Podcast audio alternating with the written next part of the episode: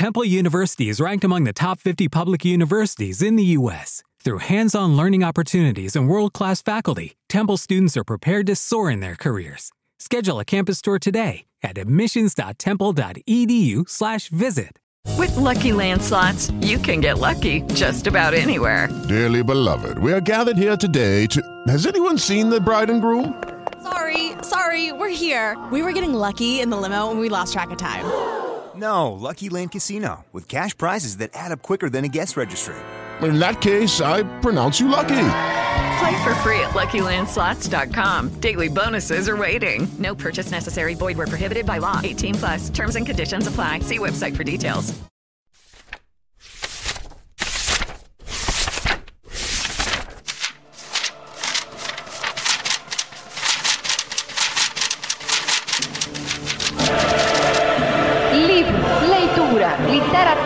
Leitores, escritores, romance, contos, cordéis, Cabuloso Cast, o podcast para ouvir e ler.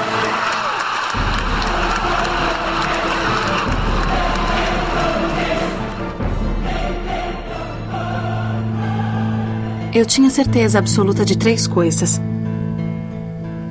Primeira, Edward era um vampiro. Segunda, existia uma parte dele que queria o meu sangue e eu não sabia o quanto esta parte o dominava. E terceira, eu estava perdidamente, incondicionalmente apaixonada por ele.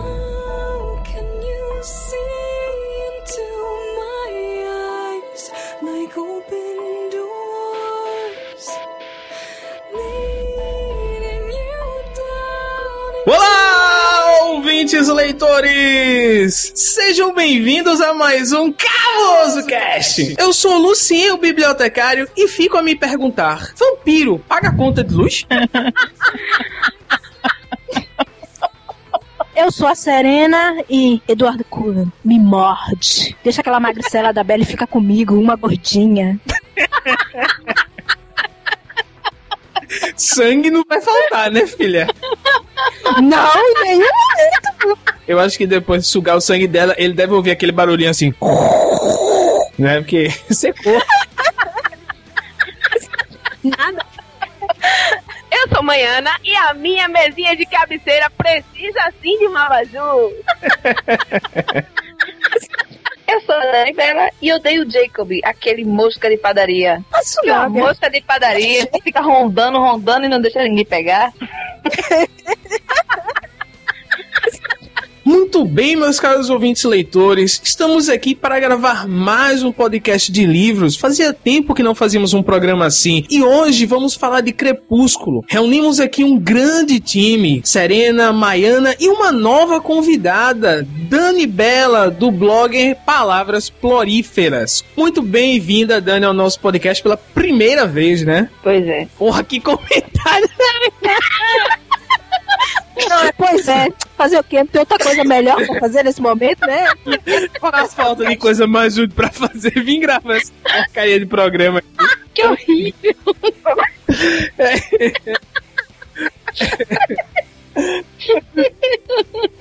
Enquanto o Dani procura motivos para gravar o podcast com a gente, vamos para a nossa sessão de e-mails.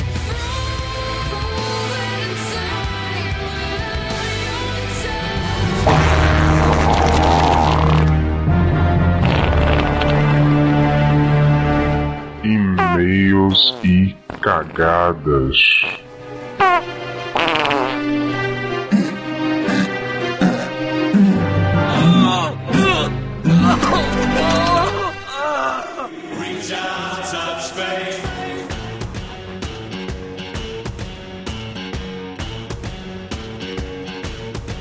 Vamos lá, Serena, para mais uma sessão vampiresca de e-mails e cagada! Serena, Ah, mais um podcast, mais um cabuloso cast. Pois é. Poxa, quanta empolgação. Eu tô imitando o Dani, entendeu? Que como ela antes. Não, e aí, Dani, sei lá o que ela. Foi, não foi pois é que ela disse? Foi, pois é. Então eu tô imitando ela. Pois é, Lucien. Mais um e-mail e cagadas. Tudo bem, mas não vamos conversar muito. O podcast tá grande, vamos rapidinho. Serena, quais são as nossas mídias sociais? Quem quiser enviar um e-mail para o Cabuloso Cast, manda e-mail para onde? É o cabulosocast.gmail.com Don't forget. cabulosocast.gmail.com E quem quiser, Serena, nos seguir no Twitter, ver o que a gente anda aprontando no Twitter, qual é o nosso Twitter? É o arroba cabulosocast. E qual é o nosso Facebook, Serena? É o leitor cabuloso sem barra cabulosocast. Sem barra, é ótimo. É porque você disse que eu botei o barra no outro, então eu estou tirando a barra dessa vez. Pessoal, se você tem o iTunes e quiser colocar o nosso podcast no seu iTunes, o feed está aqui na postagem. E, Serena, temos que avisar os nossos caros ouvintes leitores que nós temos três opções de download. Quem quiser dar download por link direto, é só clicar com o botão direito, clicar em salvar como e ficar feliz. Ou pode dar download tanto pelo Foshare como pelo arquivo zip que está no Recadinhos cabulosos dessa quinzena, Serena. Período de desculpas. Eu estou pedindo desculpas pelo atraso no podcast. Gravamos um programa sobre Crepúsculo. O programa ficou longo. A maior gravação que nós já fizemos. 3 horas e 10 de gravação. Não queria perder nenhuma parte importante. Queria editar direitinho. Por isso, peço desculpas, pessoal. O podcast está saindo hoje, no sábado, dia 16. Vamos informar também que o horário do podcast vai mudar. Nós vamos passar a postar agora meio-dia em ponto é que sai o podcast, tá? Quem tem iTunes talvez possa baixar um pouquinho mais cedo, possa pegar pelo feed um pouquinho antes. Mas no blog a postagem só vai estar no ar ao meio-dia. Serena, por que nós estamos fazendo poucos posts? Ah, sim, não sei por que estamos fazendo poucos posts.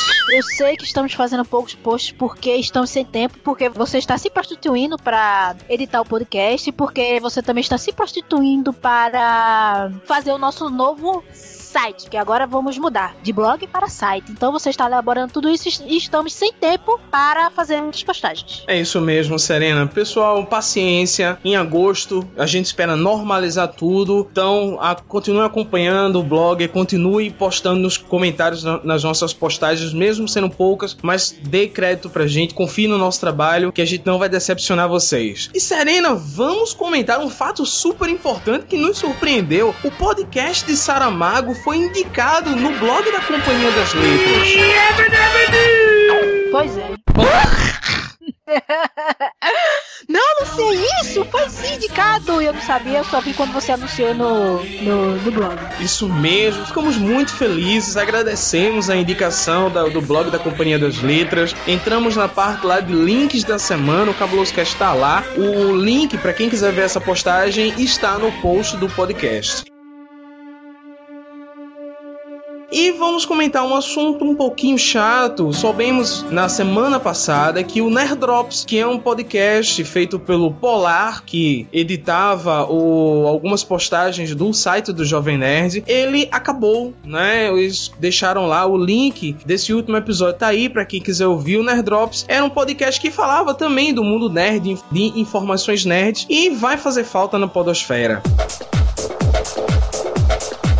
Vamos lá, Serena, para os nossos eventos. O primeiro evento não pertence ao nosso blog, né? O, o blog é da nossa convidada, da Dani, do Pois É, está fazendo uma promoção. O blog é Palavras Plo... Palavras... Ei. Prolíferas. O blog é Palavras Prolíferas. Está sorteando a, bio... a biografia... Eita, p...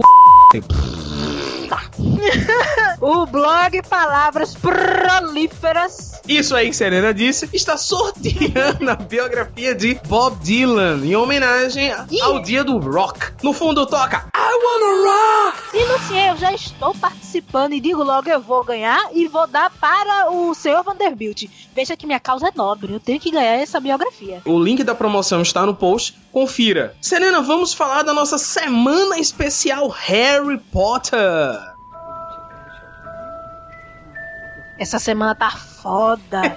Vai começar no dia 18, segunda-feira, e acaba no dia 23 com um podcast especialíssimo. Posts especiais, novidades do blogger. Acompanhe, curta, deixe comentários e com certeza vai ter promoção. Aguardem promoção no blog sobre Harry Potter. E lembrando, Serena, que essa é a primeira promoção que a gente vai pedir a participação dos ouvintes, então fiquem atentos aí. Não vai ter só retweetar frase ou coisinhas desse jeito, não. Fiquem atentos que a gente tá aprontando algo muito divertido para vocês. E Serena, vamos dar os parabéns para a ganhadora do nosso último sorteio, a Beatriz. Ela ganhou Um Amor para Recordar, do Nicholas Spark, da editora Novo Conceito, mais dois marca-páginas da série Sucubo. Coisa que eu esqueci. Editora Essência. Se Beatriz não fica alarmada, daqui para terça-feira eu envio o seu brinde, viu? Tenha calma, muito, muita calma nessa hora. Não se preocupe, seu brinde está chegando. É isso aí, Beatriz. Parabéns para você e aguarde. Daqui até o próximo ano Serena envia este livro. Pombo correio, voa depressa. E essa carta leva para o meu amor. E vamos para a sessão de e-mails e cagadas. Primeiro e-mail, Serena. O primeiro e-mail é da nossa querida Daniela Vanessa, que está sempre aqui mandando pra gente. A idade dessa vez ela não colocou, então ela tem 15 anos. Onde mora? Eu também não me lembro mais, ela também não colocou, então é Terra do Nunca. E sim, para todo mundo que não sabe, Dani tem o, o blog Palavras Prolíferas. Ui, quase que não sai. Olá! Eu assisti o filme Ensaio sobre a Cegueira e fiquei chocada com a bestialidade humana. O que os seres humanos são capazes de fazer quando seu lado animal é despertado em sua condição de desespero total. O gênero deste autor não é um dos meus favoritos, mas pretendo sim um dia ler ensaio sobre a cegueira. Foi um ótimo podcast onde pude conhecer mais sobre este autor, que para mim era pouco conhecido. Bem, confesso que não me conquistou. Pode ser porque sou religiosa e não concordo com suas teorias a respeito de Jesus, Eden Brown. Mas isso é minha opinião e sou suficientemente capaz de respeitar a das outras pessoas que, que gostam e devoram seus livros. Pois Saramago foi um homem muito inteligente que mudou a forma de pensar e enxergar de muitos leitores através de suas obras. Beijos. Valeu, Dani, pela mensagem. Como sempre, adoramos ler seus e-mails e gostei da sua opinião, apesar de você não gostar desse. É, você ser bastante religiosa e Saramago realmente ironizar algumas coisas, você está disposta a ler, isso é bem legal. E, por favor, leitores, leiam muito Saramago. É isso aí, pessoal. Façam como Dani. Não deixem o preconceito, às vezes, atrapalhar e impedir que vocês conheçam determinadas obras. Próximo e-mail é da Isaura Gomes. Não disse a idade, tem 15 anos, não disse onde mora, mora na Terra do Nunca. Boa noite, cabulosos. Vocês não têm ideia do quanto me sinto feliz e honrada de ter sido uma das primeiras leitoras ouvintes do Cabuloso Cast. O blog vem crescendo exponencialmente desde que comecei a acompanhar e ultimamente vem ganhando todo o prestígio que merece. Infelizmente, não estou sendo tão assídua quanto gostaria por causa da faculdade. Se vocês fossem meus filhos, a única coisa que eu poderia dizer é como vocês cresceram. Além de uma indicação da Companhia das Letras, comentários de autores renomados como Eduardo Spohr ah, uh, e leitores de todo o Brasil. Vocês merecem esse prestígio e muito mais. Estou super orgulhosa. Um super parabéns para todos da equipe cabulosa. E embora não tão assíduo, espero continuar com o título de leitora ouvinte number one. Sim, Zora, você é a nossa leitora ouvinte? E nossa leitora ouvinte number one, que nós demos um calote nela ainda. Lucien, nós prometemos um livro a Isaura e até agora nada. Mas a gente vai pagar, só Deus sabe quando, mas vamos pagar. Abraço a todos os cabulosos. Muito obrigado, Isabel, pelo seu e-mail. É um e-mail que, assim, ele não fala de nenhum podcast especial, mas a gente achou um e-mail tão bacana que decidimos ler. Muito obrigado mesmo. Acho que é por causa de ouvintes como você, que ainda acreditam, que ouvem o nosso programa, que a gente faz esse programa com todo o carinho e com toda a dedicação para que vocês ouçam e gostem, curtam e mandem mensagens. Muito obrigado, continue mandando e-mails e não se preocupe, faculdade é sim complicado, mas a gente sobrevive. Boa sorte. Vamos agora para o e-mail da Juliana Poggi, que também está sempre aqui nos enviando suas opiniões. Idade 22 anos, mora em Santré, blog é o Caramiolas da J.P. Bom, gostei muito do podcast. Já tinha conversado com o Lucien a respeito de Saramago e sua recomendação foi mais do que anotada. Porém, ainda não comprei. Vou apelar para o estante virtual. Gente, é bem legal. Visita esse, esse, esse site, porque é um site de sebos. Então você pode conseguir livros que são bastante caros, como de Saramago, por, por precinhos legais. Continuando. Não conhecia muito sobre Saramago, mas acabei muito curiosa ainda mais para ler as obras dele. Mas depois do podcast, fui até o Submarino e encontrei uma promoção da biografia dele publicada pela Leia e comprei. Hum, Ju, eu também tenho essa biografia, por sinal, comprei por 9,90, mas eu não recomendo você começar por ela, não. Vou esperar para ler o ensaio sobre a cegueira antes, faça isso. Mas já garanti o meu exemplar da biografia. Valeu, beijos para todos. Valeu, Ju, beijo para você também. E digo logo, não comece pela biografia, comece sim por algum livro dele. Pode ser ensaio sobre a cegueira, pode ser o Evangelho segundo Jesus Cristo, mas não por essa biografia. Ela é boa para quem já leu. É, ô Júlio, você começa pelo Pequenas Memórias, tá certo? Que é uma complementação da biografia de Saramago. Eu, eu, você pode fazer esse link, eu e o Setembrini comentamos isso, é muito interessante. Se você puder comprar Pequenas Memórias e depois ler a biografia, você vai ver que casa muita informaçãozinha. Vamos lá, Serena, para a nossa sessão de agradecimentos. Agradecemos a todas as pessoas que comentaram nos nossos posts do Leitor Cabuloso. Então, agradecemos a Dispo, Tish. Agradecemos a Vit Nunes com Y e acento com Y. Uau. Uau.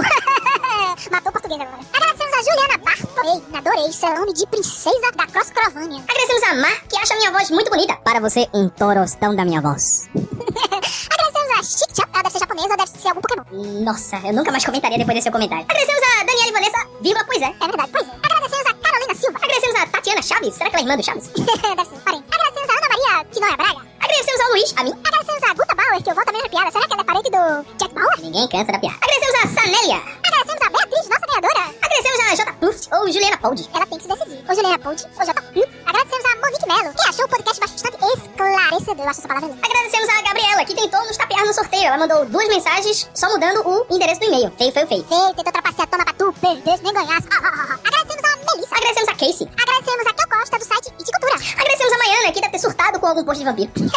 É verdade. Agradecemos a Dani. Agradecemos ao Menino Estranho, que postou resenha essa semana. O link tá no post. Agradecemos a Nessie Setibal. Acho que é isso. Deve ser esse nome meio alienígena, mas tudo bem. Agradecemos ao João Batista. João Batista, aquele que é, batizou Jesus Cristo. Uau! Ele ouve, ele não viu o podcast Saramago, não deve ter ficado feliz. Agradecemos a Nice Santos, do site Mix Literário. Agradecemos ao R. Farias. R de quê? De Rafael, de Rodrigo, de Rubens, de Roberto, de... Uh, esqueci nomes. Ronaldo. Ronaldo. Agradecemos a Rita Souza. Agradecemos a Mayara Gonçalves. Agradecemos o Eduardo Spock. Sim, leitores!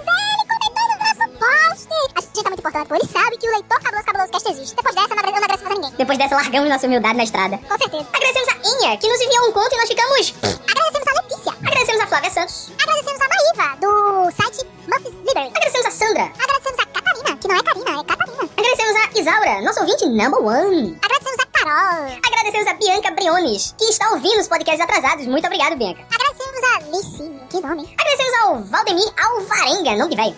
Agradecemos ao Coringa, que tá sumido, ele deve estar tá caçando Batman por aí. Agradecemos aos grandes filmes. Hum? Ah, tudo bem. Agradecemos a Gabi. Agradecemos a Rod Cristiane, que xingou um filme, mas nós não sabemos qual. Deixa ela xingando. Agradecemos a Malu. Agradecemos ao Rafael Fernandes Henrique dos Santos. Pensei que era Cardoso. Eu pensei que ele ia colocar identidade, CPF, endereço, entendeu? Agradecemos a Maria Aparecida, que não apareceu. Ah, ah que engraçado. agradecemos a Letícia. Agradecemos ao Diogo. E agradecemos ao Everton, que já comprou um ensaio sobre a cegueira. Muito bem, começou com o pé direito. É isso aí, pessoal. Ótimo programa para vocês. Fiquem aí com o episódio sobre Crepúsculo e descubra que é sim possível filosofar sobre Crepúsculo. Até mais. Então, mudei do então, não, do pois é para então. you seem to have it all.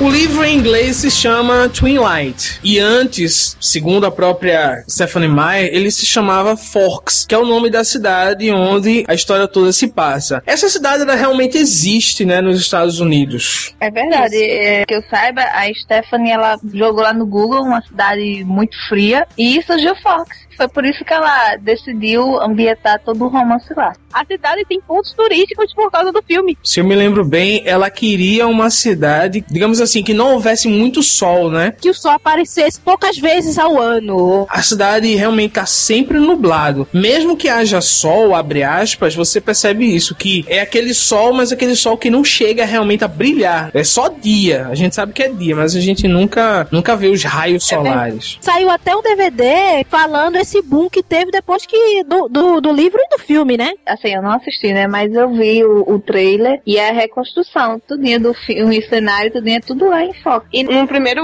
filme que foi gravado, o DVD extra fala alguma coisa da cidade também e mostra a, a gravação das cenas. Não, não sei exatamente se foi em foco, mas mostra a gravação numa cidade. É, inclusive a parte externa da casa onde eles, onde eles gravaram, tudinho, como é que eles fizeram. Então eu acredito que tenha sido lá. Então Forks agradece muito a Stephanie Meyer, né? Porque era uma cidade esquecida, úmida, que ninguém gostava muito de ir lá. Say it out loud. Say it. Vampire. Are you afraid?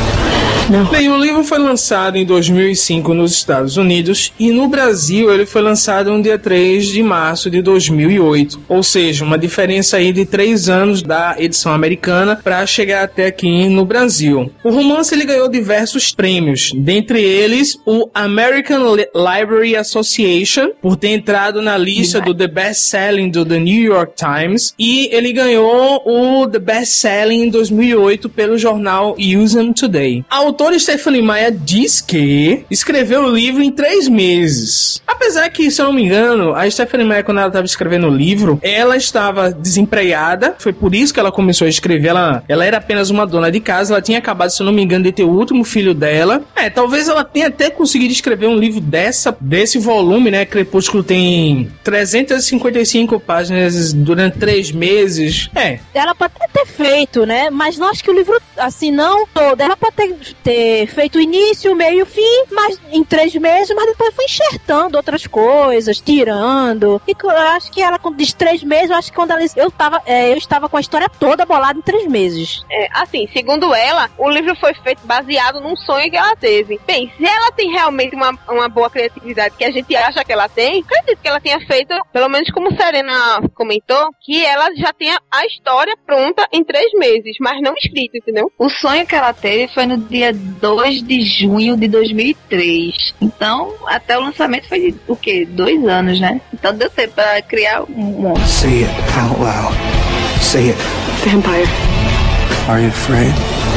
Não. A própria Stephanie Meyer diz que esse sonho que ela teve, que ela sonhou com o Edward e a Bella, né, naquela cena da Campina, e Edward ah. estaria tentando resistir a morder a Bella. E ela disse que ela não tinha nenhuma noção do que era vampiros. Ela disse que não tinha lido nada sobre vampiros. Ah, é verdade. Ela disse que não tinha lido nada sobre é. vampiros. O que eu acho que é meio Ela... complicado, porque assim, você mostra é, uma coisa que é visível na, quando você lê o livro, é que ela domina bem a, a literatura vampiresca. Não é à toa que ela pode mudar. Você só provoca uma mudança quando você conhece. Então, o fato dela ter feito vampiros que brilham e não vampiros soturnos que se escondem do sol é diferente. Os vampiros se escondem do sol também, mas pelo fato de brilhar. Então isso mostra um grande conhecimento. Se ela nunca tivesse lido nada, se realmente ela nunca tivesse por dentro da, da literatura vampiresca, eu acho que ela nem teria conseguido, como é que eu posso dizer, escrever o livro. Até mesmo porque eu me lembro que num texto que a própria autora escreve, é, ela diz que durante a feitura do Crepúsculo, ela consultou várias vezes várias informações na internet e tal. E tem até um momento dentro do, do próprio Crepúsculo que a Bela faz uma pesquisa e ela disse que aquela pesquisa que a Bela faz é muito baseada na pesquisa que ela própria fez. Muita gente também justificou de os vampiros de Stephanie Meyer ser diferente por ela nunca ter lido. Eu já concordo com Lucien. Eu acho que ela tinha sim conhecimento, ela tinha em algum momento da vida dela ou visto um filme, ou, li, ou lido até a Anne Rice, ou Bram Stoker, e por isso que ela não gostando desse tipo de vampiro, fez o vampiro dela diferente, mais romântico, que brilhe quando toca na luz do sol. Apesar de também se esconder, né? Precisar do escuro pra né, encobrir. É, eu acho. detalhe, assim, é, nos Estados Unidos, a aula de literatura é literalmente uma aula de literatura.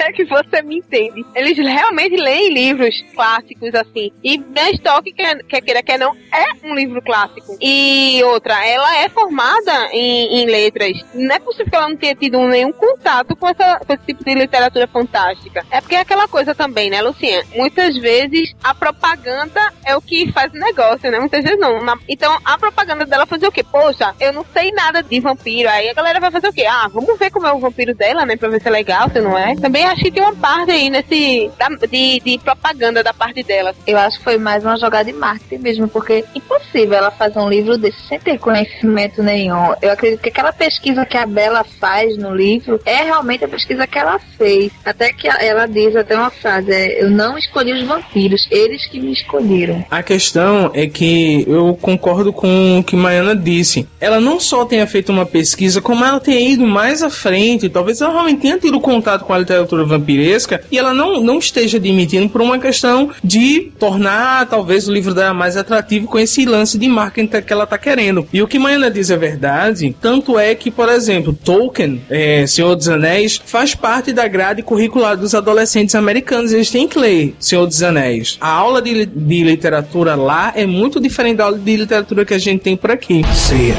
out loud. Say it. Vampire. Are you afraid?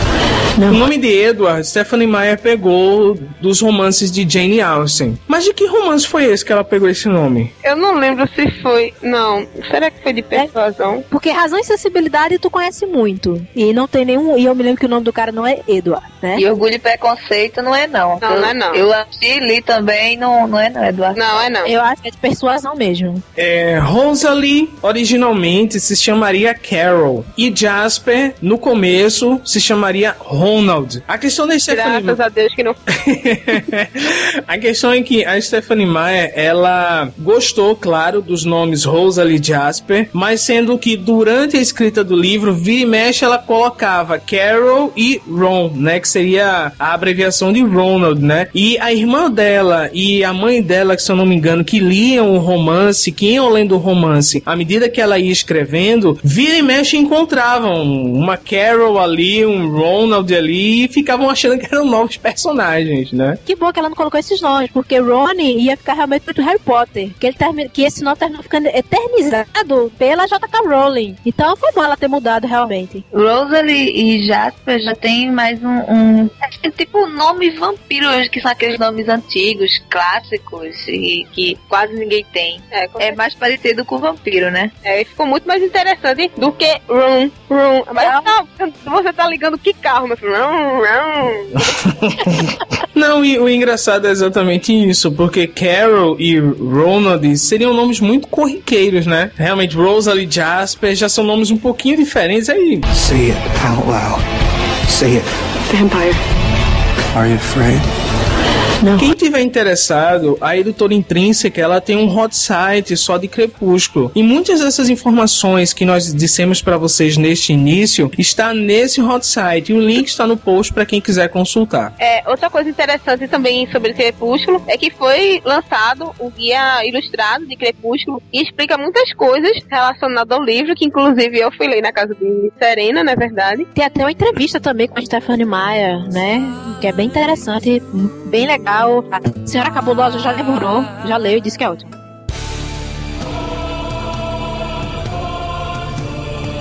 Por que Crepúsculo fez tanto sucesso? A gente nota que Crepúsculo realmente fez um diferencial no mercado literário. Mesmo a gente sabendo que Harry Potter foi um marco, né? Foi um boom. A gente pode considerar Crepúsculo um divisor de águas? Crepúsculo, ele deu um boom numa literatura mais adolescente, mas uma literatura mais apaixonada, de uma, entrou também no mundo de fantasia, onde não era muito valorizado, principalmente dos vampiros. Estava muito em baixa no, antes dele. Então ele aumentou muito é, o destaque para a parte dos vampiros, aumentou muito para destaque dos romances adolescentes, aquela coisa de viver feliz para sempre, que estava muito fora do normal. assim. Então o Crepúsculo, com certeza, saiu daquela parte Harry Potter te- eternamente para uma, uma coisa mais adulta, uma coisa mais, né, mais real, assim, vamos dizer. Crepúsculo também trouxe é uma literatura mais voltada para o público feminino, porque Harry Potter tanto abarcava o público masculino e feminino, mas Crepúsculo mais voltado para esse esse público que estava assim tão carente, nós mulheres, né? Então foi uma história de amor diferente, que estava até esquecida, então também trouxe à tona o romance fantasia, que estava mais voltado ba- pro livro estilo banca de revista, e não para um público mais da livraria, né? Então Crepúsculo trouxe esse boom. Quando eu comecei a ler Crepúsculo, eu senti uma inovação, né? Porque os vampiros já estavam tão taxados, é daquele jeito e pronto. E a Stephanie não, ela pegou essas criaturas e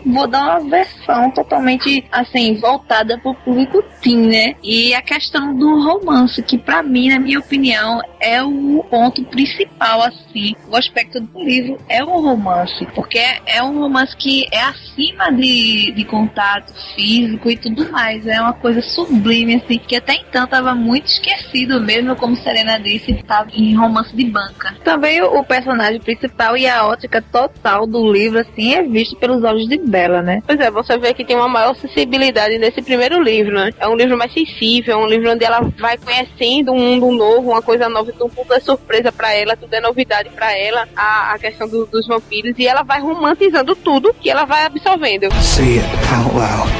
Say it. Vampire. Are you afraid?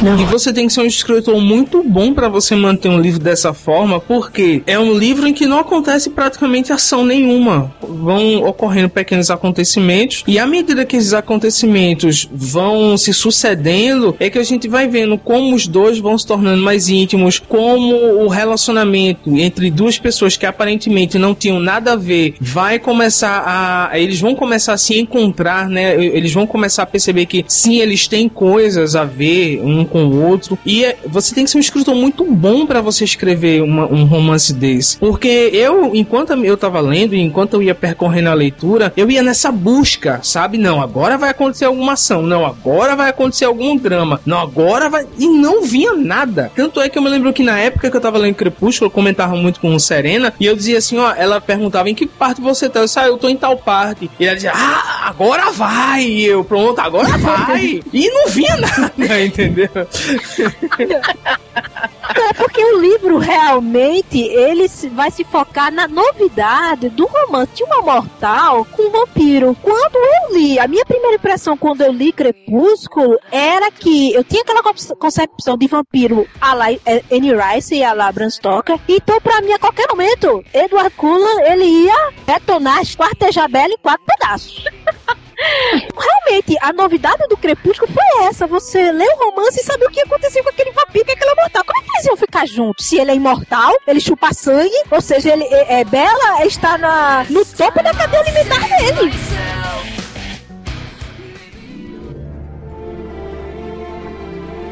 Qual era o perfil de vampiro que existia antes da Stephanie Meyer? Né? Era o vampiro que ele só poderia andar à noite, né? O vampiro que não pode ver a luz do dia. A gente tinha um, um vampiro muito preso aí aos seus instintos, um, um ser muito brutal, um ser que ele vivia muito pra si, né? Um, um ser muito egoísta. E a Stephanie... Literalmente um animal, né? Tô Muito bem lembrado, mano. É realmente, o vampiro ele parece mais um animal do que um humano. E a Stephanie Meyer vai dar ao vampiro umas características mais humanas, né? A possibilidade de se apaixonar, a possibilidade de amar, a possibilidade de se preocupar com o outro. E eu ainda acho mais, né? Assim, a Stephanie Meyer ela deu impulso para novas criações de vampiros, novos tipos de vampiros. Você vê, hoje em dia tem livros que, como Academia de Vampiros, com até os amantes mesmo, são vampiros que não são mortos, são apenas uma nova espécie, uma coisa mais evoluída, acima dos humanos, entendeu? Say it out loud. Say it. Vampire. Are you afraid? E eu acho que a Stephanie Meyer, ela não trouxe nada que o leitor não almejasse. Quando não tinha Crepúsculo, eu via muitas fanfictions de Crista com Vampiro, da Anne Rice, que as escritoras traziam esse vampiro mais emocional, não esse animal. Então, de vez em quando, Lestat encontrava uma humana. Então, tinha essas fanfictions assim que tentava tornar esse, esse vampiro mais humano. Mas era só coisas de, de amador, eram coisas de fã, quer dizer, uma história que existia que eles tentavam passar por uma maneira que fosse mais deles, né? E Stephanie Meyer conseguiu fazer uma história e fazer sucesso com isso com um vampiro mais humano. E não ficar só no mundo do fã. Eu acho que a maioria das mulheres se identificam muito com a, com a Bella, né? E o Edward é tipo um gentleman dos, dos romances da Jane Austen, que ela trouxe numa versão moderna e vampiresca, né? Acho que ela fez uma globalização de tudo que as pessoas gostavam, necessitavam de estar lendo e assistindo. E se a gente parar pra pensar, o que a Stephanie Meyer fez foi simplesmente uma, uma mudança dentre todas as mudanças que os vampiros já tinham passado. Porque, por exemplo, se você lê o Drácula de Bram Stoker, você vê que praticamente não existe nenhuma relação entre o Drácula de Bram Stoker e os vampiros da Anne Rice. Porque o vampiro de Bram Stoker, por exemplo, ele se transforma em morcego, ele se transformava em outros animais sombrios. E o vampiro da Anne Rice, ele já não tem essa capacidade de se transformar em algum animal. E a, a Anne Rice, ela vai trazer um, um perfil de vampiro mais, como é que eu posso dizer, um vampiro em conflito com ele mesmo. Um vampiro que passa a se questionar mediante sua própria natureza, mas que no final das contas ele tem que aceitar a sua própria natureza. Say it out loud. Say it. Vampire. Are you afraid? E a, e a Stephanie Meyer só fez uma continuação, ela mudou uma coisa que obviamente já tinha mudado. E como Maiana disse, ela abriu um leque aí pra gente ter hoje, por exemplo, outras vertentes seguindo essa mesma lógica. Hoje a gente tem zumbis que podem se apaixonar, hoje a gente tem lobisomens que podem se apaixonar, não é? E hoje a gente tem, enfim, uma série de possibilidades que talvez antes da Stephanie Meyer a gente não tinha. Talvez seja por isso que eu, que eu particularmente considero é, a Stephanie Meyer um divisor de águas, porque ela trouxe uma possibilidade para os monstros da literatura que não existia antes. Monstro era monstro, monstro tinha que matar, monstro tinha que. A gente nota isso, que as histórias sempre caíam no mesmo preceito que é. Ele tentava lutar contra a própria natureza, mas no final a natureza dominava. E ela tá possibilitando uma série de coisas novas. E, e tem muito autor que tá ganhando coragem e tá ganhando força para escrever outras opções baseado no que ela fez, sendo que ninguém reconhece. Ao contrário, todo mundo critica. Mas ninguém sabe depois de bater palma e dizer assim, não, começou com Stephanie Meyer. Se a literatura fantástica reconquistou os fãs com Harry Potter, a gente tem que dizer que a literatura fantástica se remoldou a partir de Stephanie Meyer. As pessoas começaram a ter outras opções de, de escrita, a ter outras opções, a ter é, opções diferentes de trazer personagens e criar personagens depois de Stephanie Meyer teve a coragem de fazer um vampiro que brilha. É que Stephanie Meyer também trouxe esses monstros para o mundo feminino. Vampiro era uma coisa muito masculina da literatura. Lobisomens também era uma coisa muito masculina, né? Era uma coisa muito monstro, muito ah, de vou destroçar as pessoas, esquartejar. Então ela trouxe isso também para a literatura feminina, para a mulher também degustar um pouco desses monstros, que ficou para nós mulheres bem mais interessante. Não que a gente não vai gostar dos vampiros de Annie Rice ou vampiros de Bram Stoker. É o fazer a escolha, né? Não, você não precisa ser o que está destinado. Você é que faz a escolha do que você quer ser, do que você quer é, é, o livre-arbítrio, isso mesmo. Você não precisa ser para o que você foi criado. Você pode ter uma outra opção e você pode ser uma pessoa diferente, né? Como eu comparo muito também com Hellboy. Hellboy no, no filme foi destinado para dominar a Terra e é o filho lá do, do Satanás e ele decide não fazer isso. Ele decide ajudar as pessoas.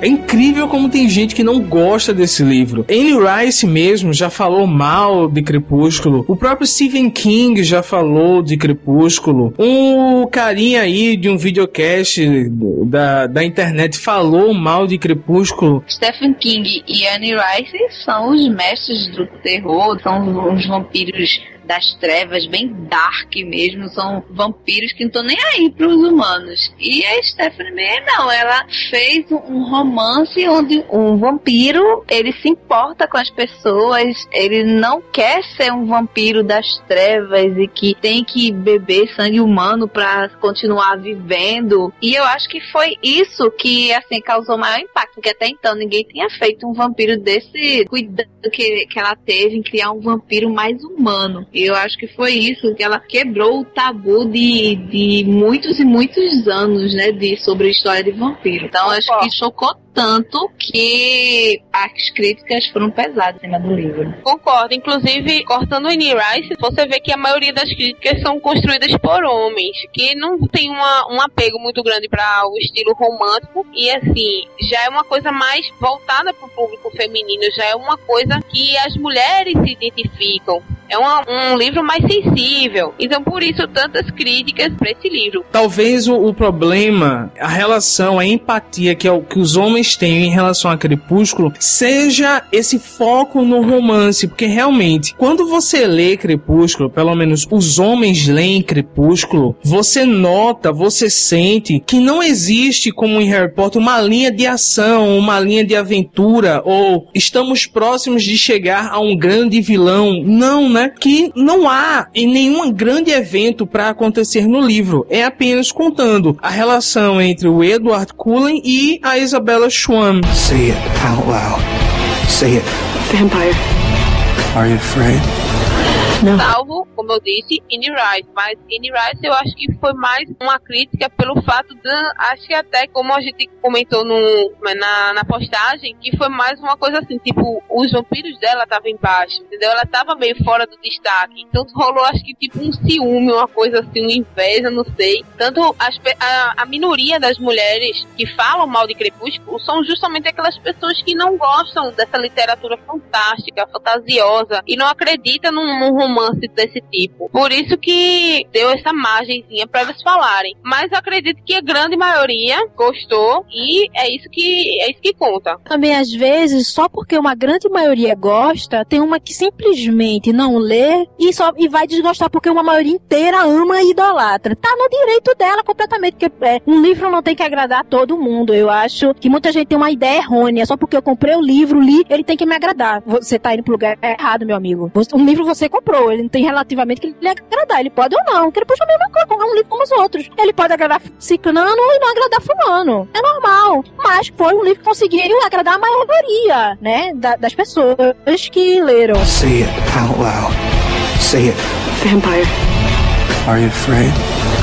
Não. Mas voltando pra Anne Rice, eu, apesar delas, as outras críticas terem sido por homem, e ela foi a única mulher que, pelo menos que eu me lembre, ver criticando Crepúsculo, mas também foi a crítica mais pesada, foi a dela. Ela magoou muitos fãs, que até fãs que gostavam do Crepúsculo e gostam do, do estilo dela, dos vampiros dela, como eu, eu gosto dos vampiros dela, acho muito bons, como também não, nada contra os vampiros de, da Stephanie Meyer. E quando ela também fala que ela não gostava do Crepúsculo, porque os vampiros, ela não entendia porque os vampiros iam para a escola né? E, mas os vampiros dela também viraram popstar, viraram qualquer coisa. Ela disse que, pelo que eu entendi que quando ela falou, que saía muito aqui, Stephanie Meyer realmente sai dessa temática. Mas aí eu também faço outra crítica, né? Não tem muito o que vampiros são, só não tem os 10 mandamentos dos vampiros. Vampiro tem que ser assim, assado. Não, vampiros realmente podem ser o que a gente quiser que ele seja, como ela fez o vampiro dela, que virar popstar. Eu posso fazer um vampiro que vai andar de montanha russa, que vai surfar, que, né? Então, às vezes, as críticas em relação a Crepúsculo é isso, porque é, deturpou muito isso. Vampiros não existem, né? Então você pode fazer deles o que realmente quiser. Tem que parar com essa bobagem de querer que, ah, tal livro não segue a linha dos vampiros porque tal livro. Não, você deve enxergar Crepúsculo como uma obra só. Crepúsculo é Crepúsculo. Você só deve comparar Crepúsculo com ele mesmo. Os com vampiros que, que a Stephanie Meyer cria são o que são pra obra dela. Ela criou vampiros pra obra dela. Então aqueles vampiros funcionam no mundo dela. Aqueles vampiros não vão funcionar no mundo da Anne Rice não vão funcionar no mundo do Bram Stoker. Os vampiros só funcionam no universo dela. Toda aquela cultura que ela criou, a relação dos vampiros com os lobos, isso só funciona no universo dela. Não adianta as pessoas estarem querendo comparar, dizer que foge da regra. Não existe regra. Say it out loud. Say it. Vampire. Are you afraid? Não. Eu li um blog, eu não lembro o nome qual foi, que falava que a Stephanie Meyer foi um plágio da L.J. Smith, né? Que é a que fez o Diário do Vampiro. Que o Diário do Vampiro é um pouco mais antigo do que Crepúsculo. E o fato do, dele estar no colegial, deles se apaixonarem por uma humana, mostrava vários pontos, assim, que as duas literaturas eram bem parecidas. Sim, eu acho muito diferente, né? O livro totalmente diferente da série. No livro, eles não eles saem no sol, só que eles têm um anel que é enfeitiçado pelas bruxas, né? É uma nova abordagem também. Eu acho que são duas literaturas que é, realmente moldaram. Uma é, colocou os vampiros com os lobisomens e a outra colocou os vampiros e os bruxos, né? É, e os vampiros, da, os vampiros da, da Smith é, diferente também, porque a transformação para ser vampiro é deixar a pessoa quase morrendo, né? É. Ela ingerir o sangue do vampiro, depois ela morrer e ingerir o sangue humano. Aí a pessoa se torna um vampiro. E pelo que vocês falaram sobre a morte do vampiro, da autora do Diário do Vampiro, ela se assemelha realmente mais à entrevista do vampiro da Anne Rice do que realmente dos vampiros da Stefan, né? É, é totalmente diferente, né? Muito, tem muita diferença que eu achei assim um absurdo colocar como plágio. Tudo no mundo você copia, tudo na cabeça você tem uma base, você tem que ter, não tem, não tem outra, entendeu? Não existe ideia original. Como disse, Bram Stoker criou um princípio já baseado em outras coisas. É, Anne Rice copiou de Bram Stoker, já baseado também em outras coisas. Stephanie Meyer copiou de Anne Rice, já baseado em outras coisas. E vai surgindo. Então, gente, é, leiam qualquer história de vampiros, porque é tudo é válido. Tá na imaginação, não existe. Crie seus vampiros. Say it out loud. Say it. Vampire. Are you afraid? Não. Sim, caros ouvintes leitores, agora nós vamos para a sinopse de Crepúsculo. Portanto, se você não leu Crepúsculo ainda ou não assistiu o filme, então saiba que depois da sinopse o bloco de spoiler é, tá liberado e nós vamos falar à vontade sobre o livro, certo? Então vamos para a sinopse de Crepúsculo da Stephanie Meyer, editora Intrínseca.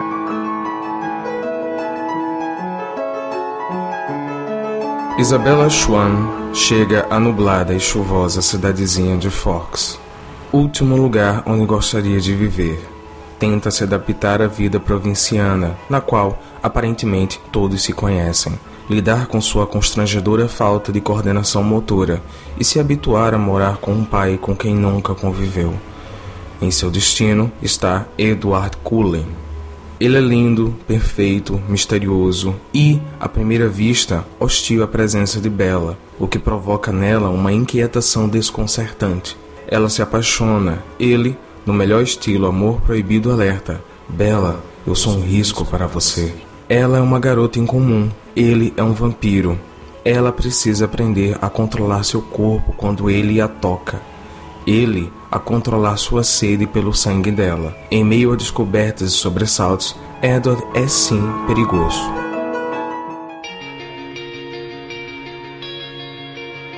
Opinião de um homem, né? Eu não acho Crepúsculo um livro muito agradável para a leitura masculina por causa disso, falta muita ação. Contudo, eu acho um livro muito bem escrito. Eu acho um livro bastante preciso em suas descrições. Eu acho que a Stephanie Meyer consegue transmitir muito bem tudo que ela quer transmitir. Tem também o estilo de escrita dela, que é um estilo muito simples, é um estilo gostoso de se ler, é uma coisa que flui. O livro dela é maravilhoso, assim, principalmente para quem tá começando começando a ler. Eu indico muito para quem está começando um, um, livro de Stephanie Meyer por isso. É, e eu conheci muita gente que não tinha esse costume de ler muito, né? E ver pessoas de mais baixa renda, todo mundo assistindo filme e querendo ler, também querendo ler, né? Entendendo o Crepúsculo. E a partir dele indo para outro tipo de literatura, como também foi meu caso. A gente vinha do Harry Potter, eu vinha de Senhor dos Anéis, mas estava um pouco parada, né? Na literatura de fantasia, não tinha muita coisa. E quando com a vinda de Crepúsculo Crepúsculo sim, surgiu um boom que você agora você lê de tudo, de vampiro, lobisomem, fada, de anjos, de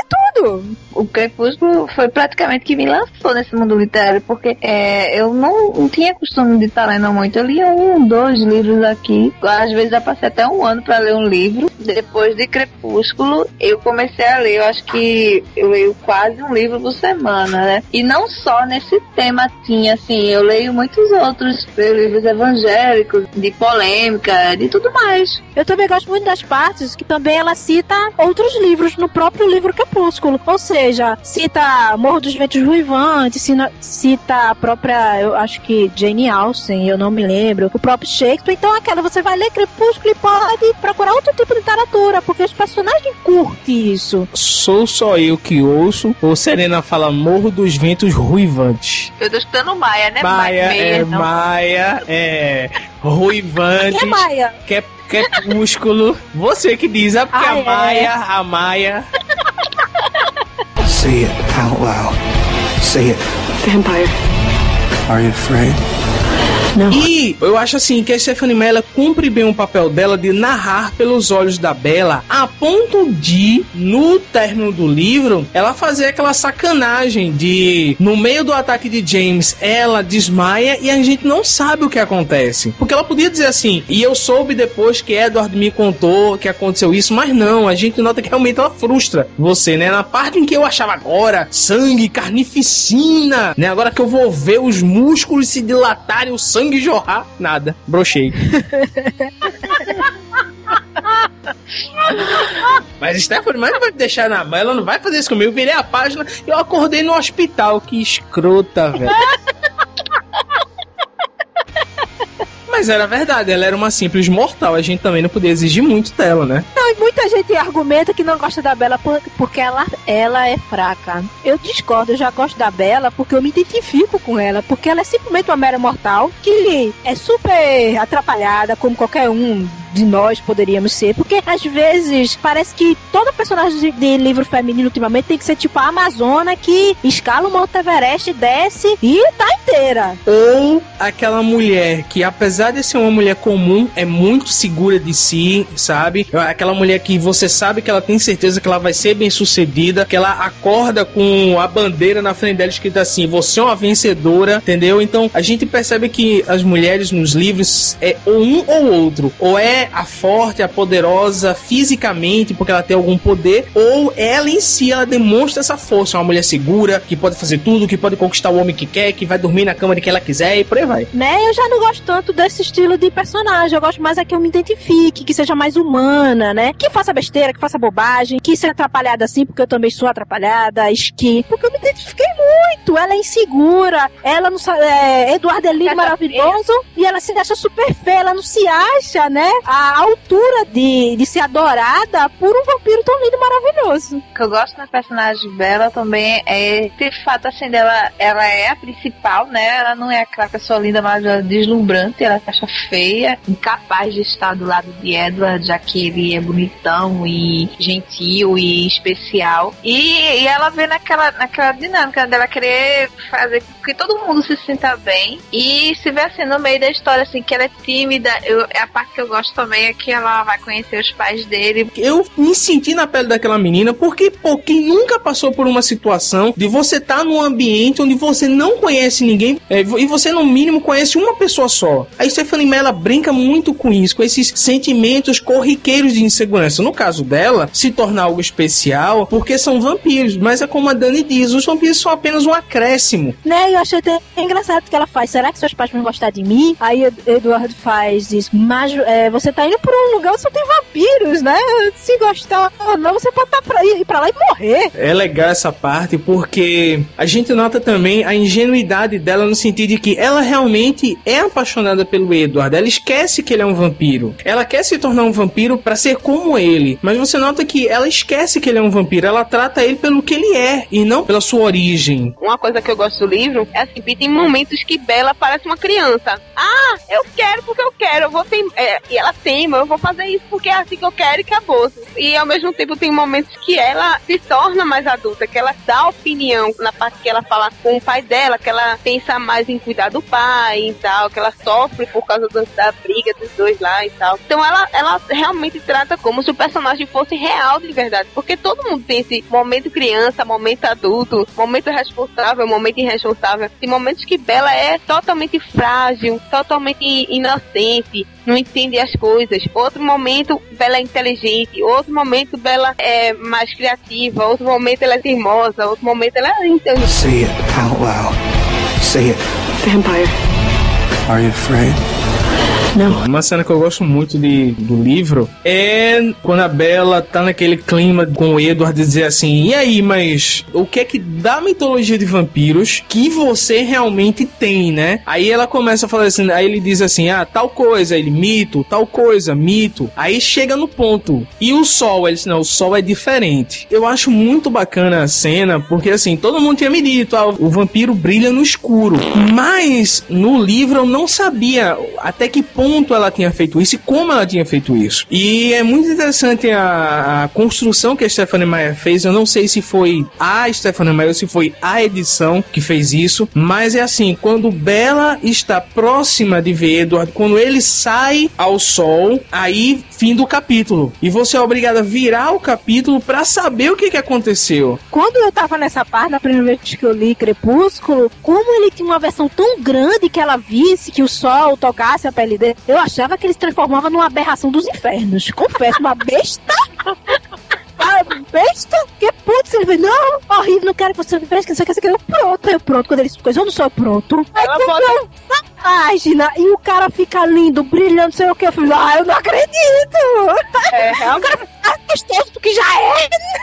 É, realmente, porque ela faz um suspense no livro pra isso, assim. E é realmente muito engraçado quando ela começa a dizer que ele brilha, né? Nossa, parece diamante, não sei o que. Eu, eu realmente fiquei com que nem Serena. E Mas é, é, eu gosto muito dessa cena da clareira, né? A cena muito bonita deles dois. E assim, quando eu vi que Edward brilhava no, no sol, eu sinceramente fico, ah, que alívio. Ele não vai morrer por causa do sol. Então eu fiquei surpresa, porque como eu- eu achei que ou ele ia virar purpurina na frente dela, ou ia virar uma besta fera.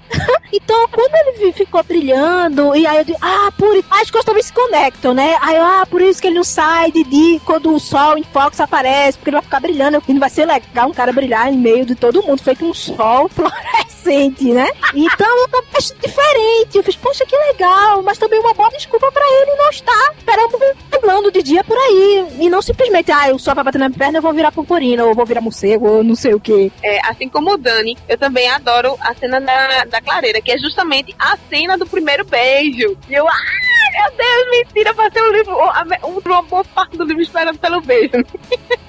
E foi pra mim perfeito, assim, porque a parte começa já com, com o Edward levando ela, caminhando por, por uma parte da floresta, e aí ele toda a preocupação pro- com ela, pra ela não se machucar. E ela topa tudo, né? que ela cai muito, que ela é muito desastrada. E tem toda aquela parte, quando ela chega na clareira, tem aquela parte toda cheia de flores e tal. Menina, aquilo ali foi, ótimo mim. Eu fiquei imaginando uma coisa lindíssima, assim. E o primeiro beijo que foi perfeito, quando eles voltaram, estavam já indo pro carro, e ela praticamente queria comer Edward, né? Porque ela praticamente engoliu Edward, né? E Edward, opa, minha filha, que é isso? Para com isso aí.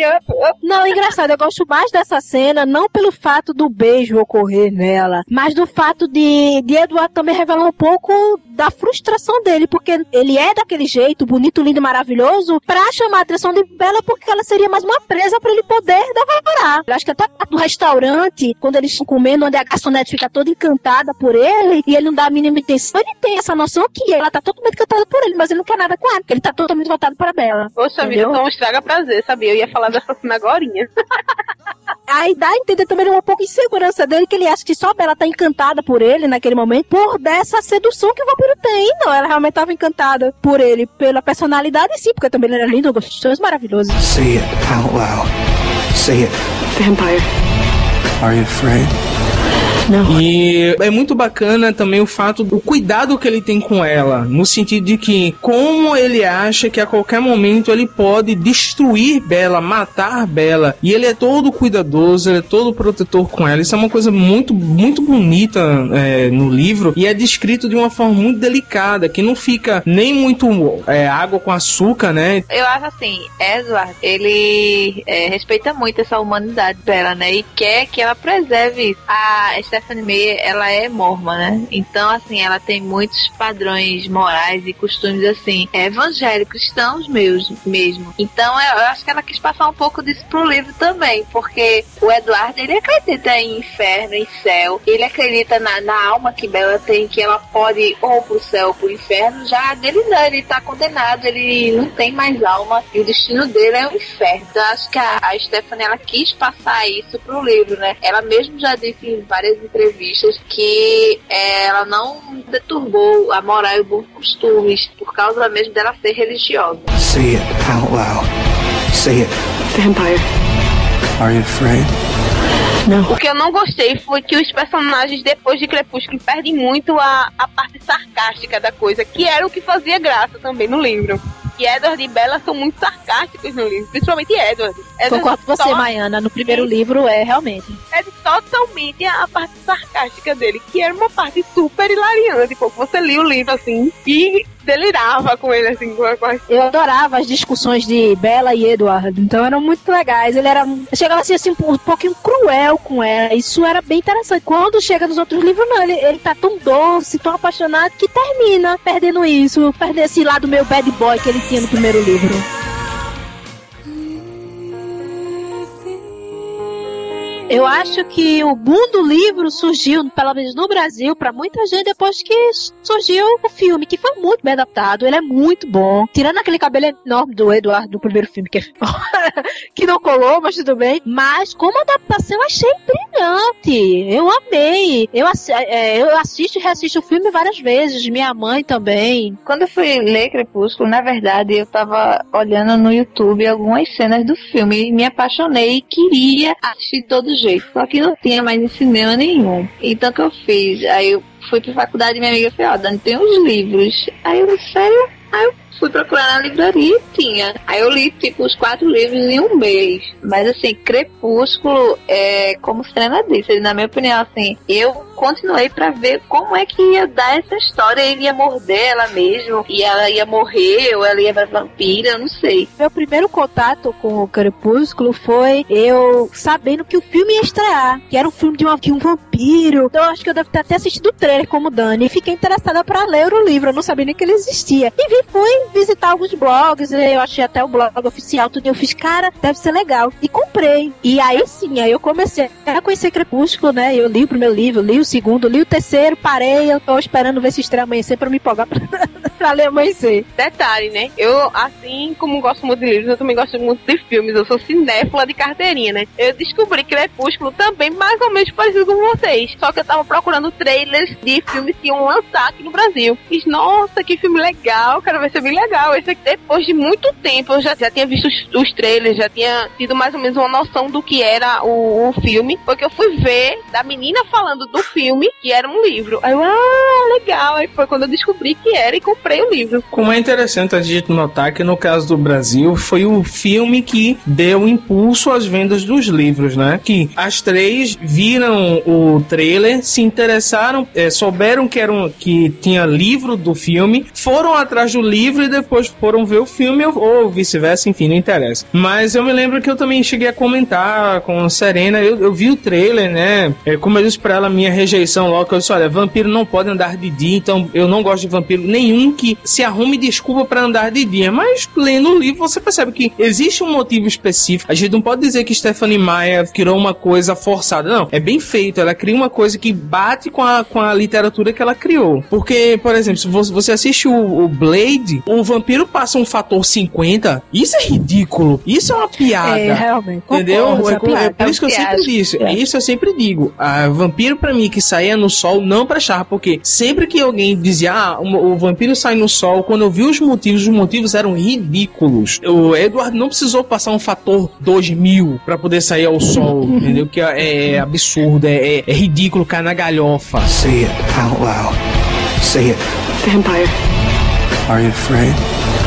Eu gostei do filme, o filme é bom, eu achei legal. O filme pra mim tem que divertir, eu acho que o filme Crepúsculo divertiu. O filme pra mim tem que é, me explicar alguma coisa que eu muitas vezes eu não consegui entender direito. Às vezes uma cena que eu fiquei pensando, poxa, como é que ficaria isso na vida real e o filme traduz. Eu gostei muito do filme de Crepúsculo, eu achei muito bacana. Como adaptação ele funciona. Ah, olha só, o filme eu gostei também, foi muito bem adaptado. Claro, é uma adaptação, então não vai ser uma cópia fiel do livro. Tem suas adaptações que foram muito bem feitas. E o que eu achei diferente foi o, o Edward. Ele no livro, ele é mais dark, ele é mais, mais sombrio, né? Mais sarcástico. No filme não, no filme deu uma amenizada nessa, nessa, nessa questão da personalidade dele, né? Ele é mais romântico, é uma- um personagem que busca sempre a humanidade, né? Ele também parece um pouco mais frustrado no, no filme, né? É, parece aquela, aquela coisa de, poxa, eu queria ser humano, mas eu não passou. Sempre assim no filme. No livro, não. No livro ele é mais sombrio. É como você costuma a ter uma ideia do vampiro, né? No livro ele é muito mais engraçado, muito mais legal, muito mais competitivo com Bela, porque ele vai- tem horas que ele compete literalmente com ela pra ver quem é que irrita mais quem. Eu acho que o, no caso do, do Edward é um personagem complicado de se interpretar. Então eu acho que o Robert Pattinson ele fez o que ele pôde ali no primeiro filme e tal. Ele tentou e eu acho que ele chegou muito perto. Sim, e Bela no, no filme, ela é um pouco mais, assim, ela é menos frágil do, do que ela no livro.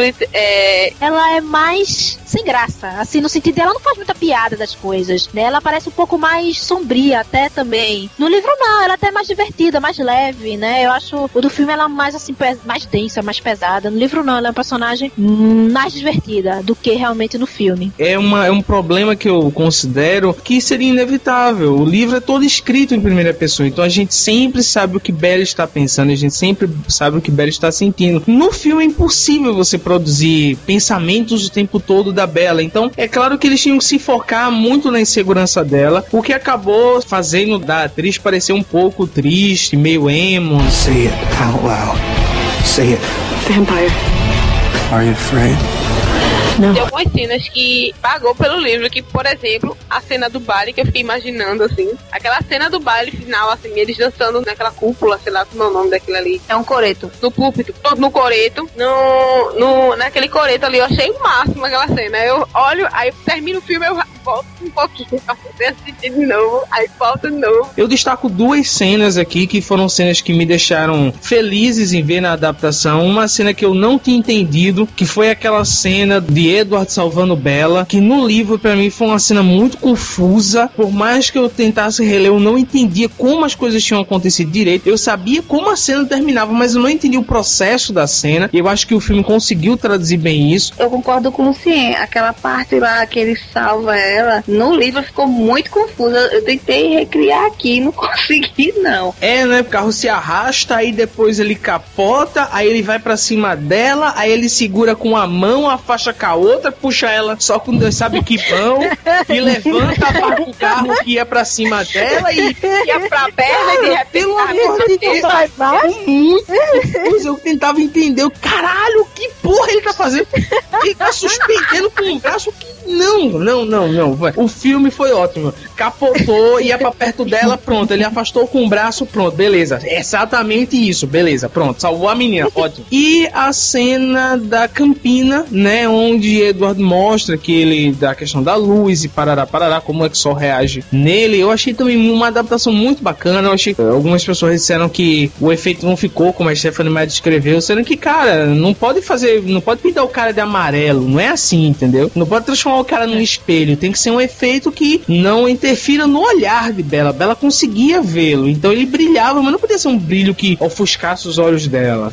Na outra cena que eu também ah, gostei, que eu não consegui visualizar bem no livro, foi a cena da partida de beisebol. Então é uma cena que eu gosto muito no filme. É a cena do quando eles batiam e o trovão. Então, pra mim, isso no filme ficou muito legal. Eu realmente é uma das melhores cenas do filme, eu gosto muito. Gosto, gosto muito também da, dessa cena do beisebol, mas eu também gosto da cena da que Edward salva a Bella dos carinhas que estavam perseguindo ela. Eu gostei muito ali, velho. Muito, muito. Sim, Maiana, é verdade. Uma cena legal. muito boa. Muito bem feita a cena, muito legal. Ah, sim, uma cena que eu lembrei no final, que no livro descreve que Bella vai com a perna engessada e com a outra perna ela tá com salto alto. Ah, Aquilo não entrou na minha cabeça no livro não. Eu falei, Como é que a pessoa com a perna engessada está com a outra perna em salto alto? Aquilo não entrou na minha cabeça. E eu achei ótima a adaptação que fizeram no filme, né? Colocaram ela com um All-Star, que bem simples, bem a cara dela mesmo, né? Realmente. Eu não tinha me, me focado nessa cena, entendeu? Eu fui focar que ela ia dançar, que ela não ia conseguir, mas que ela tava de salto alto com gesso. não- Cara, realmente você. não me detinho nesse detalhe. Não, agora tem uma cena que eu acho que também ficou muito bacana, a adaptação, foi a cena do ataque de James. Eu me lembro que, sei lá, sabe, no livro me, me soou aquela coisa do tipo assim: Ah, eu sou o vilão e agora eu vou contar como é que eu vou destruir o mundo para que você acabe me impedindo de destruir o mundo, sabe? Aí foi legal no filme porque realmente me deu aquela sensação de temor de quem ele era, né? Ele era um vampiro e realmente ele, ele tava querendo destroçar a menina pra provocar o ódio do Edward pra que Edward viesse. Então, o ataque dele, a maneira como ele, o que que ele faz com ela, realmente é de assustar. No filme fica essa sensação, poxa, ela sobreviveu por sorte. E no livro eu não, eu não, eu não senti assim, poxa, tanta aflição por ela não, entendeu? Mas no, no filme foi chocante. Na parte que ele dá um pisão na perna dela e quebra a perna dela, putz, eu senti a dor na minha alma. Caramba, eu concordo. Quando ela pisou, chega, deu uma pontada assim, caraca, minha perna. Say it out loud. Say it. Vampire. Are you afraid? Não. Uma coisa que eu senti falta é assim, numa cena que foi cortada, que era a parte que no livro aparece, que é uma, uma parte que, que Bela passa mal por causa do sangue. Ah, da tipagem sanguínea, né? Na É, sala. da sanguínea. Eu acho que eu fiquei imaginando isso, assim, no- quando eu li o livro, eu fiquei imaginando, cara, isso aqui no filme ia ficar massa, pô. Porque assim, ela quer virar vampira, mas com- ela tem repulsa ao sangue, entendeu? Então ia ficar um, um- um contraste muito massa, assim, pra, pra destacar. E foi muito legal também ele lá na enfermaria, a enfermeira, tipo, fazendo tudo que ele queria, porque enfeitiçada praticamente por ele. E seria uma cena muito, muito importante pra colocar no. Agora, uma coisa que eu achei que faltou no livro foi a hora que ela saiu, que ela se livrou do Scullen pra poder chegar a, com James. Como é o nome? É, é a, a coisa de balé. né? A- é, a- balé, estúdio. pronto, estúdio de balé. Então, essa parte eu achei que ficou faltando, porque como eles tinham totalmente um ouvido muito bom, eles conseguiam escutar qualquer coisa, qualquer passo que ela desse. Alice conseguia ver o futuro. Então, foi muito difícil pra Bela conseguir fugir deles, né? Foi muito difícil. E no filme, não. No filme foi muito fácil. Bela olhou assim, ah, vou sair, ah, e caiu.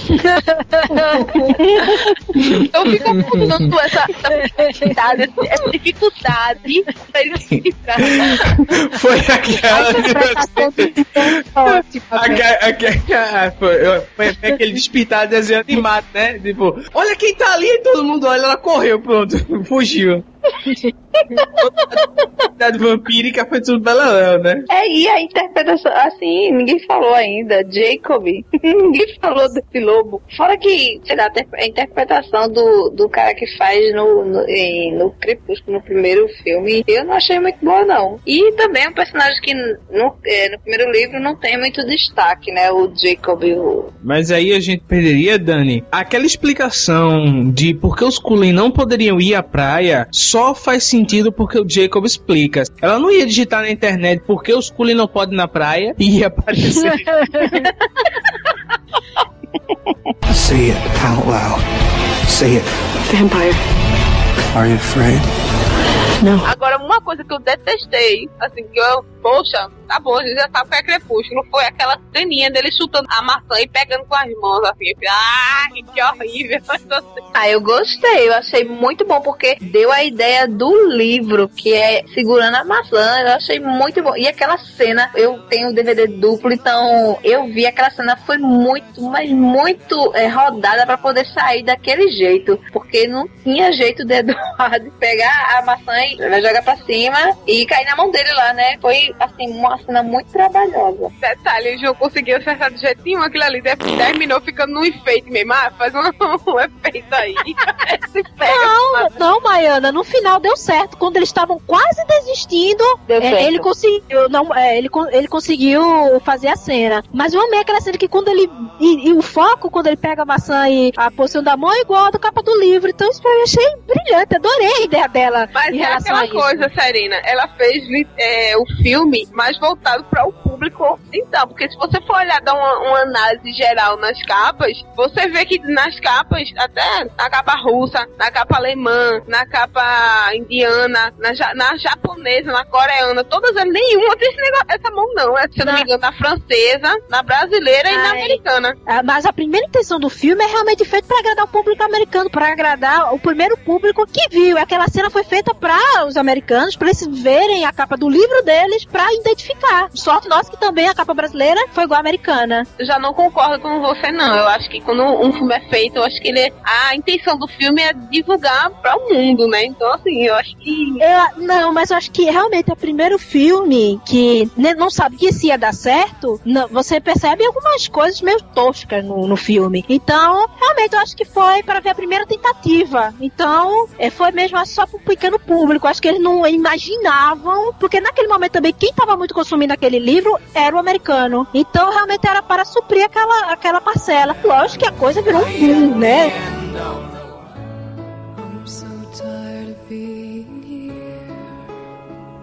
Muito bem, meus caros ouvintes leitores, é isso. Chegamos ao final de mais um Cabuloso Cast, falando de livro, falando de Crepúsculo. Esperamos que vocês tenham gostado. Críticas, deixem nos comentários, mandem e-mails pra gente, digam o que, é que vocês acharam, digam suas opiniões, o que, é que vocês acham de Crepúsculo, o que, é que vocês pensam dessa obra da Stephanie Meyer. Vamos para os momentos finais. Serena, últimas palavras. Eu não tenho mais últimas palavras, do senhor, já falei demais. Tchau, gente, e até o próximo Cabuloso Cast. Nossa. Leio. Não, é, só tenho isso, Luciano, pra falar. Eu estou quase sem voz. Maiana, mais uma vez, muito obrigado por participar de mais um Cabuloso Cast. Últimas palavras. Obrigada, Lucienha, Serena. Obrigada, Dani. Obrigada a você, leitor cabuloso. E eu continuo dizendo, eu preciso sim de uma abajur para colocar na minha mesinha de cabeceira. Dani, muito obrigado. Espero que você tenha gostado de gravar esse Cabuloso Cast. Você veio realmente a complementar, a dar mais suporte pro que a gente tava falando. Eu te agradeço muito. Muito obrigado. E para você, últimas palavras também. É, tô aqui agradecendo essa participação no Cabuloso Cast, que como eu já tinha dito, Luciano, eu não sabia o que era um podcast, né? Eu vim conhecer no site de vocês. E eu agradeço e acesse o meu blog, Palavras Prolíferas, fazendo mechan. e assim, foi bem legal fazer sobre o Crepúsculo, foi um livro assim muito querido por mim e que me iniciou na literatura. E beijo pra todos e beijo pra você, leitor cabuloso também. Meus Eu caros pensei ouvintes. que Dani É. ia acabar com. Pois é. Eu ia dizer fazer o quê, né?